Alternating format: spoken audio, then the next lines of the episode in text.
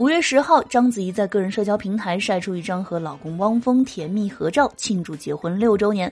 她还呢开心写道：“这是我们的结婚纪念日。”章子怡呢每年这一天都会准时剖照庆祝，真的是仪式感拉满了。汪峰戴着帽子，拿着手机自拍，咧嘴灿笑，脸上呢大大的写满了幸福。而站在汪峰身后的章子怡呢，同样是笑容灿烂，和汪峰的夫妻相简直了，完全呢给人一模一样的即视感。